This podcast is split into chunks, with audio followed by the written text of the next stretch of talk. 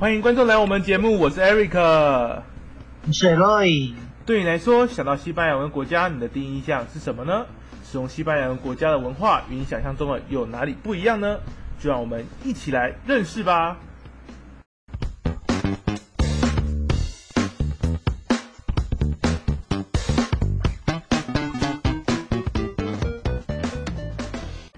Eloy，你上次和我们有提到说，拉丁美洲饮食文化有受到很多不同国家文化的影响，但是我想在中南美洲的啊，有些国家应该也有蛮多很特殊的饮品吧？可以跟我们聊一聊吗？诶，当然了，这没什么问题啊。但是呢，当我们聊到这个中南美洲的特殊饮品之外呢，我们要聊聊它的源头——西班牙。哦。西班牙，哎，前面介绍这几集都介绍很多比较偏拉丁美洲文化，哎，我都快忘记西班牙哎。不过很多拉丁美洲的文化基本上都是从西班牙移进来的。说到西班牙的饮品嘛，我想一下，应该是红酒吧？没有错哈。那我先讲一下，前面没有聊到西班牙呢，是因为西班牙欧洲的部分。嗯哼。那西班牙大家对于它的料理。就是海鲜饭啊，白呀，或者是这个呃 g a b a s 啊，就是它的那个小吃。嗯，那太多元了，那个又会扯到另外一个部分，所以我们就把它归类为欧洲。嗯哼，那我们拉回来这里哈，其实酒呢，对于西班牙来说呢，应该不是只有西班牙啦，整个欧洲都是如此嘛。那说到欧洲的酒呢，第一个印象就是法国的那个 Champagne 啊，来自那个香槟地区。嗯，西班牙也是如此哦。西班牙呢有一个区域呢，在西班牙的东部有一个区域呢，叫做拉雷欧哈。这个地方呢，专门是产红酒，因为这里葡萄园很多。可是其实啊，西班牙呢各个区域都有很多的葡萄庄园啊，然后有很棒的酒庄。所以其实你不能说哦，就是这个区域呢，这个我们讲的这个雷欧哈区域的红酒呢最棒哦。嗯哼。那加上呢，西班牙呢其实是一个水比酒还要贵的地方。所以酒可能十欧，水可能要十二欧，所以就知道他们的品质呢其实是不差的哦，酒品质不差的。哦，我当然知道酒的品质不差，我也知道红酒很重要啦。但是，但是啊，除了红酒以外，应该也有其他比较 special 的饮品吧？诶，我们讲到这个的话，其实有三个很特殊的饮品。一个呢，我们就延续刚刚我们在讲这个红酒的部分哦。嗯我们知道西班牙的酒，哎，品质不错。嗯。酒也比水还要便宜。嗯哼。那在西班牙人的家里哦，我们可以可想而知呢，就是家里一定会有琳琅满目的酒哦。可是呢，这么多的酒开了又没喝完，该怎么办呢？那就他们的做法呢，就是把它倒在一起，然后呢，可能切个水果啊，例如梨子啊。呃，李子啊，或者是苹果啊，嗯啊，或者是橘子啊，然后丢进去里面浸泡，就会变成了我们对西班牙的认知的一个很有名的这个水果酒——散格利亚。哦，散格利亚这个酒，水果酒还蛮特别的哈，它是用很多剩下的酒加入水果去做成一个新的饮品，就对了，还蛮有趣的。是的，哎，那还有另外两个呢？另外两个的话呢，其实它原本是一个比较区域性的饮品嘛，哈。刚刚我们讲说这个塞格利亚呢，你除了在西班牙人家可以喝到，在他们不同的酒吧呢都可以看得到。因为这个每个不同的酒吧呢，喝剩的酒都不一样，所以每个味道当然就不太一样啦。的确，的确。那这个另外两个呢，是西班牙的南部，尤其是这个瓦伦西亚、瓦伦西亚这个区域的一些饮品。一个呢有西班牙豆浆之称的欧恰达，欧恰达，哎，另外一个呢叫做 Gaspacho，西班牙豆汤。那这个欧恰达呢，虽然它叫我们称叫做西班牙豆浆，因为我们这样可以去做一个比拟嘛。可是其实它的味道跟豆浆不太一样哦，因为它们的制作方式不太一样。豆浆是用黄豆磨制嘛，嗯，那这个欧恰达呢是用一种植物叫做秋法，它的块茎呢去做磨制。口感呢，说实话，我觉得比豆浆还来的浓郁啊！哈，那另外一个 Gaspacho 呢，它其实最早可以源自于这个罗马哦，这个古罗马时期，因为我们知道以前呢，罗马这个凯撒或者是亚历山大那个时期呢，其实有遍及的呃亚洲、欧洲还有非洲哦。那当时西班牙当然也是前面的其中一块。那其实呢，罗马呢用的就是拉丁文嘛。所以这个 Gaspacho 呢，它其实是从拉丁文演变而来，它是指剩下的。可是这个剩下的不是说英文的这个 leftover，就是说剩菜剩饭，而是说，哎，我今天可能要吃这么多东西，我准备太多了，那我没吃，那我没用到怎么办？放回橱柜，隔天要吃的时候再拿出来，这个就是它的 a s p a c h o 的意思。但是如果拿出来呢，我发现，哎，我已经准备好了，那这些拿出来的东西呢，不吃也浪费，放着又会坏掉。于是呢，他们就把这些东西呢打成汁，哦，那就创造了这个西班牙冻哈。那最早的，我们现在目前可以找到这个 gaspacho，它的源头应该是从十七、十八世纪的那个西班牙的安达卢西亚这个区域的农人还有工人呢，透过刚刚我们说这样的方式制成。那现在呢，这个 gaspacho 呢，在墨西哥还有秘鲁都看得到它哦。OK，那这两个饮品哈，确实也是还蛮特殊的。啊，你刚刚说西班牙的饮品。再加上这个酒啊，是个很重要文化。还有我们前几集所知道，拉丁美洲和西班牙有一定的渊渊源哈。我想葡萄酒文化哈，应该也很盛行吧，在拉美地区这边。你可以和我们介绍一下吗？诶，这个部分我没有太多的研究了。说实在的，我去过一些区域，我知道啊，这个国家有一些特别的这个葡萄庄园，产一些酒，例如说像这个。在智利呢，就有一个区域叫 Boca de Toro 啊，然后像这个呃阿根廷有个地方叫做 g o r d o 啊，这些都有产红酒。可是它有没有像我们刚刚讲的那个拉佩尤哈这么的知名，我不太确定。嗯哼。但不过除了红酒以外，其实每个国家都有一些特殊的酒文化或者是饮品文化，这个我倒是可以分享。好，那你就依照你的经验和我们分享一下各国的特殊酒或者一些比较特殊的饮品吧。还有什么问题呢？那就从我个人。过的一些国家，大家一一介绍。现在我们就先从墨西哥开始。墨西哥比较知名的饮品呢，就是那个可乐娜、果隆娜哦。嗯哼。呃，话说啊，现在就是因为这个新冠肺炎的导致哦，他们不能再继续生产了。哎，不是，这个这次肺炎，这次疫情，让很多东西都不能继续生产。哎，是啊。啊，发泄一下哈。呃，除了这个我们讲这个果冻奶以外呢，还有一个在台湾哈，我们也很熟知的，而且我确定它应该是不会停产的哈，就是这个墨西哥的 Tequila 龙舌兰。对，那我们知道这个龙舌兰，它是那个在调酒常常会使用的原酒。嗯那在台湾呢，我们喝到的品牌应该是叫做董古里欧，古里欧先生。嗯哼。那说到 Tequila 呢？大家都知道，它是一个调酒很重要的一个原酒。嗯哼。可是呢，tequila 刚好在墨西哥呢，也是一个小镇的意思哦。哦吼。那 tequila 这个字呢，其实我们讲这个龙舌兰，它最早可以追溯到阿兹特克时期。嗯。那它当时的用法呢，就是祭司在仪式的场合，为了让神可以跟神沟通。我们知道，清醒的时候你不可能跟神沟通，一定要进入猫的境界。那谁能帮你呢？那就是杜康哈。不过当时的 tequila 呢叫做 mezcal，因为他们的这个呃酿酿造技术没有这么的先进，所以就可能会混杂一些杂质进去啊，虫蛹啊什么的没的。那其实呢，在墨西哥现在还看得到，那就是他们比较传统的 tequila。那后来我们现在喝得到的，像什么董夫里欧啊，或者是那边我之前喝到的 Las Tres Mujeres 啊，三个女的这个牌子的呢，基本上呢。它是因为当时的西班牙政府来到当地嘛，他要找那个酒，因为对希腊来说，这个酒很重要，尤其是葡萄酒，可是找不到，于是呢就把这个 mezcal 呢当做是一个替代品，最后呢调整了这个提炼的技术，就变成了 tequila 啦。哦，那听起来 tequila 原本的用法是跟死藤水一样，是为一些 for 一些仪式的场合哈。啊，我这边差个题外话啊，有人会念这个酒叫做 tequila，有人会念这个酒叫 tequila。哪一个才是正确的念法啊？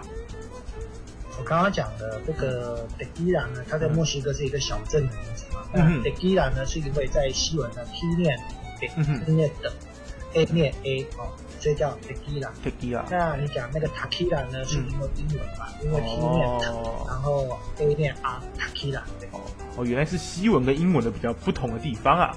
那你刚刚说的这个 tequila 要怎么喝呢？我想大家都熟知嘛，就是有一个很有的很知名的方式呢，就是你在你的手虎口沾盐巴，嗯哼，然后喝了一口之后呢，就嘴巴去抿那个盐巴。哦，话是这么说啦，可是我个人还是比较喜欢原汁原味的风味最棒了。哦，看来你是原汁原味风味派的，嘿啊，那你下一个国家你要介绍是哪一个国家呢？下一个呢，就让我们稍微再往下走，来到了这个加勒比海。讲到加勒比海呢，就要讲到古巴啦。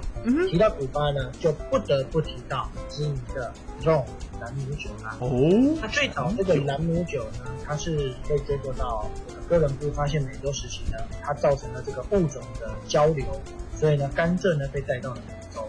之后呢，因为也造成了这个黑人的这个奴工的需求，当时的奴工的需求呢，所以也引到了中南美洲。那这些。黑人的奴工呢，就利用这些甘蔗呢去做制酒哦。那我们提到蓝姆酒呢，也要提到一些跟蓝姆酒相关的东西，那就不能不提到最近声名大噪的麻烦给我的爱人来一杯 Mojito，Mojito 啦。那 Mojito 我们知道嘛，它是这个 Hemingway 的关系呢而声名大噪。可是你知道吗？最早的 Mojito 哦是随意调制出来的哦。嗯哼，这个 Mojito 这个字呢，其实是很有趣。它是因为当时呢，因为我们知道嘛，有西班牙的这个殖民的影响，然后呢，在当时呢，因为呃，在当时的海大海上强权呢，就是西班牙跟葡萄牙，那有一个国家想分一杯羹，那就是英国嘛。那因为他进不去，所以他就默许海盗去骚扰这些国家的这个殖民地，所以当时也会造成一些所谓的语言的融合。那当时呢，就产生了一种所谓的 Spanglish。跟现在 Spanglish 不太一样，就是一个西英文哦。那他就创造了一个叫做 Module。那在这个这个时期的这个 Spanglish 就是指混合的意思啊。那为什么叫 Mojito 呢？因为西文有所谓的缩小词的概念。例如呢，你叫做 Eric，那我可以就叫 Ericito，这是小 Eric，听起来好像是这样，但其实不表现我们的这种亲切的说法哈。那这个 Mojito 呢，它最早是由当时的这个英国的一个海盗。叫做 Francis 呃 Jack 这个海盗呢，其实他是他是伯爵啦，但我们知道嘛，海盗有功就受封伯爵啊，受封爵位啊。他当时在这个地方呢，因为他本身是一个医生啊，所以他为了要避暑啊，要驱瘟，所以呢，他就用这个兰姆酒啊，还有就是当地的一些原住民提供一些材料哦，让他去做混合，哎，他就随意创造出来这个 Mojito。那除了这个 Mojito 以外呢，另外一个必须要提到的，也是跟 rom 有关的呢。古巴 Libre 叫做自由古巴，嗯，听起来好像解放古巴这种感觉，其实没什么啦，就是可口可乐加上这个朗姆酒，为什么？因为可口可乐代表资本主义的象征，嗯，那 Ron 朗姆酒呢代表国家的象征。哦，这的确是蛮有趣的。那我们接下来往下聊一聊吧。那接下来呢，我们要讲到秘鲁。说到秘鲁，你应该还记得上回那些特殊的野味吧？等等等等等等，你该不会要讲一些？上一集我们聊到那些不可不可置信，然后又很特殊的一些东西吗？你以为我会讲天竺鼠？天竺鼠是吗？那个不是不是啊。其实啊，在秘鲁哦，除了我们上次提的那些野味以外呢，其实有三个很特殊的饮品。一个就是叫做七恰摩拉的，哦，很养生的；另外一个就是秘鲁的果酒，Bisco Sour；最后一个就是你看一些旅行书呢，都会介绍的，叫做 Inga Cola。哦，那听起来这三三种东西没有像上一集的天竺鼠这么的冲击啊！你可以跟我们聊一聊这三种的饮品吗？嘿。第一个呢，我们就延续食品的那个影响嘛，讲到这个中美洲呢有这个所谓的玉米饮食，但其实呢，玉米饮食不单单只有在中美洲，其实南美洲也是有，因为其实玉米的呃，根据研究呢，在中南美洲呢，玉米的品种多达两百多种，哇，那所以呢，他们的而且他们的玉米的用法呢是很多元的，烤来吃的，但是这个烤就是我们一般的这种呃火烤，但是呢也有就是当做配菜主料。嗯，但是呢，就只是像做的这个玉米饼，但是在秘鲁呢，他们不做这些处理，他们是把它打成汁哦。那这个七恰摩拉达呢，就是用当地的一个紫色玉米打成汁的哈。嗯。第二个就有趣了哈，叫做 Bisco。Bisco 呢，其实是我们可以说它是一个葡萄的一个品种。嗯哼。哦，那所以说可以说是一种葡萄酒的概念。那这个 sour 是什么？sour 呢，其实是他们调酒的一个术语，就是说跟这个柠檬一起搭配的调酒，就是什么什么 sour，它只要跟柠檬搭配就叫做什么什么 sour。嗯，那个调酒呢，最早是在秘鲁的一个区域，我不确定是不是在首都哈，有一个地有一个区域，它里面有一个 bar 叫做 Molly's Bar，那里面这个 bartender 呢，他的杰作，后来呢，这个酒吧倒，是呢，这个调酒竟然被保留了下来，甚至变成了国家文化遗产。不，酒吧倒了，酒还可以留下来，那真的是还蛮神奇的。不过你刚刚有讲到那个樱卡 cola，那是什么东西？是可口可乐？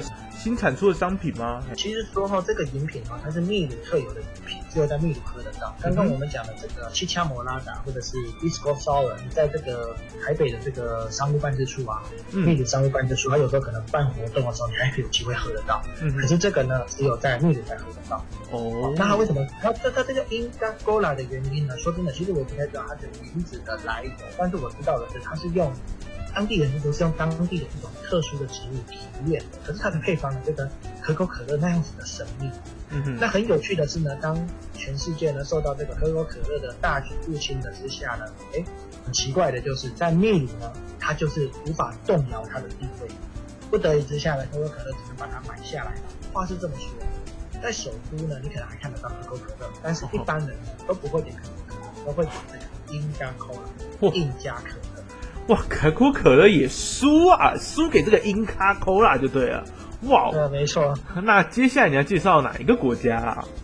接下来呢，我们就要聊这个跟秘鲁常常会有所谓的领土之争啊、食品之争的智利啦。哈，OK。那说到智利呢，它有一个很特殊的饮品，在首都有一个酒吧啊，首都的圣地亚哥有一个酒吧叫做 Biohela，这里有一个很有名的调酒呢，叫做 De Terremoto 地震。